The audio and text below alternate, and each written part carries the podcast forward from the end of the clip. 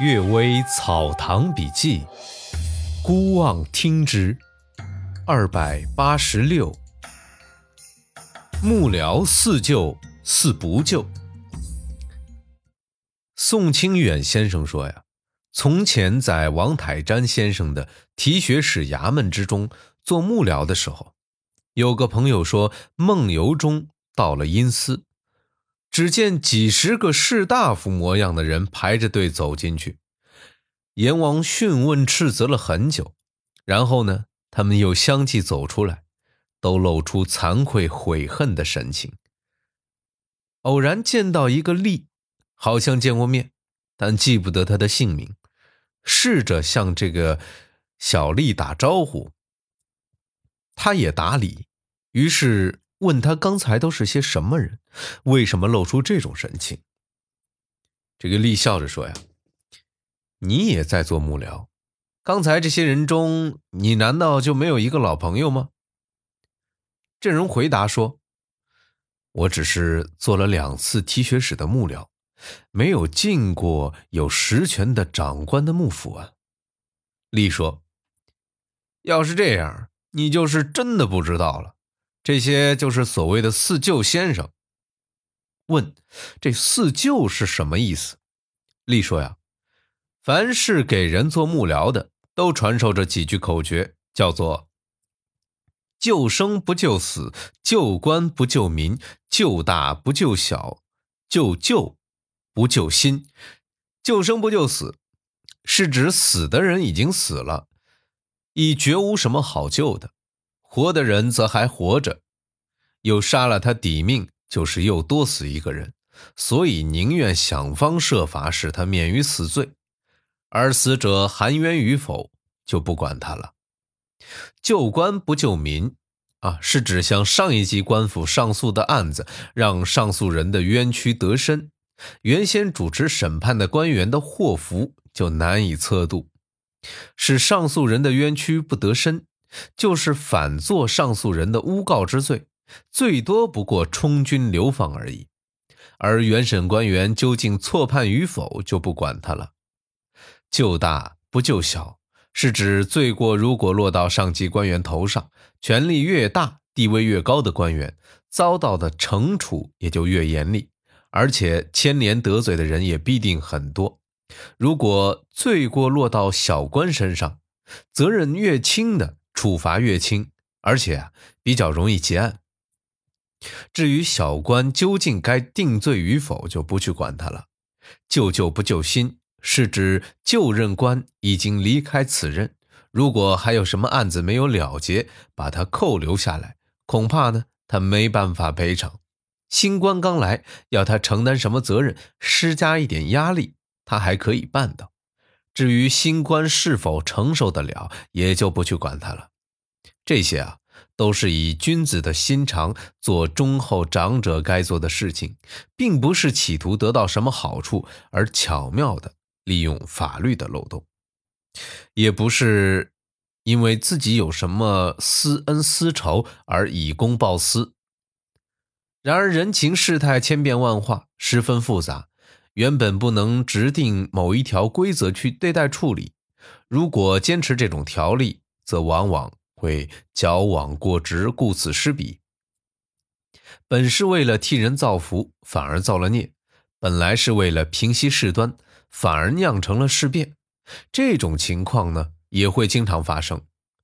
今天审问的就是因此而造成了祸害的人，问他们将会遭到怎样的报应。例说呀。种瓜得瓜，种豆得豆。前世的罪孽要纠缠到下一世，因为种种因素凑合，他们下一生之中也将遇到这种四救先生，而被列入四不救的行列，如此而已。忽然间猛地醒来，左思右想，也不明白入梦的原因。难道是神灵借这个人做的梦而给世人以告诫吗？石膏治瘟疫。乾隆五十八年的春夏之间，在京城里流行瘟疫，用张景岳的疗法治疗，十死八九；用吴又可的疗法来治，也不大有效。有个同城来的医生，用大剂量的石膏治冯兴石红炉的妾，见到的人都感到惊异。但这妾呀，眼看就要断气，一剂药下去就治好了。人们效仿这种疗法，救活的人数也数不清。其中有的一剂药啊，就用了八两石膏；有的病人喝的石膏啊，达到四斤。虽然刘守贞的《原病室》和张子和的《儒门世亲》等医学著作都专以倡导使用寒凉类的药物而闻名，但也不敢用剂量达到这种地步呀。这种剂量实在是自古以来都没听说过的。考察一下历代喜欢用石膏的医生，没有超过明代的缪仲淳。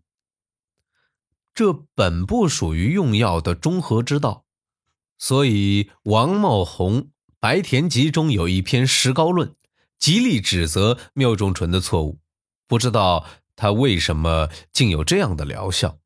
这也是金木水火土五运与风热湿火燥寒六气的运行，在这年正好构成一种特殊状态而造成的，不能据此把它当做一种。通行不便的疗法。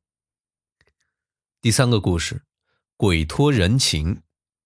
唐伯君张公说呀，有个表兄在某个有月亮的晚上，村外纳凉，遇到一个人啊，像是个读书人。只见他常常做了一揖，说呀：“我不幸遭到土地神的谴责，自己祈祷无济于事。这一代。”只有您祭祀土地神的贡品最为丰厚，而几十年来没有求过土地神任何事情。土地神很感激您，也很敬重您。您如果帮我祈祷一下，土地神肯定会听从。表兄问：“啊，你是什么人呢？”他回答道：“我从前是个秀才，与您的父亲也认识，现在死了已经三十多年了。”昨天偶尔向人家索取食物，被他告到土地神那儿。表兄说，自己的事情不祈求，还能为别人的事情祈求吗？人的事情不祈求，还能为鬼的事情祈求吗？我不能帮你的忙，你算了吧。那人听完，甩手离去，口里说道：“你不过是个只顾自己的人罢了，不值得和你商量。”祭祀的贡品啊，必须丰厚，这是表示对鬼神的恭敬；不去祈求鬼神，这是为了与鬼神保持距离。尊敬鬼神而又与他保持距离，这是民众应该遵循的原则。比起世俗中人讨好祈求鬼神，迂腐的儒生对鬼神傲慢凌侮，这是适中的一种态度。唐伯说起这件事情的时候啊，我才八九岁啊。这位表丈的姓名我也不巧忘记了。当时乡间的风俗淳朴忠厚，大约必定是端正谨慎、笃厚实在的家庭之间，才互相结为儿女亲家。我家的亲戚中，为人处事像这位表丈的有很多，现在也不能猜度到底是哪位了。他们的品德啊，像远处高高耸立的山峰，令我仰望钦羡不已。不知不觉已经过了七十多年了，我怎能不深深缅怀呢？感谢各位收听今天的《阅微草堂笔记》，祝各位早安、午安和晚安。